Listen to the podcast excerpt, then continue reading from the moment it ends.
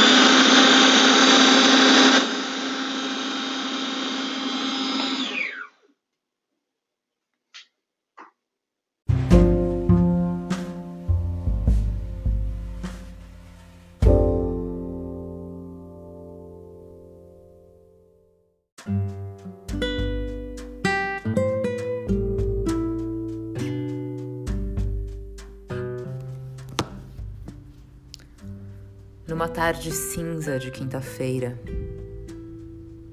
Felipe Bravo habitava sua cozinha com a maestria de um mestre. E assim nascia uma lasanha.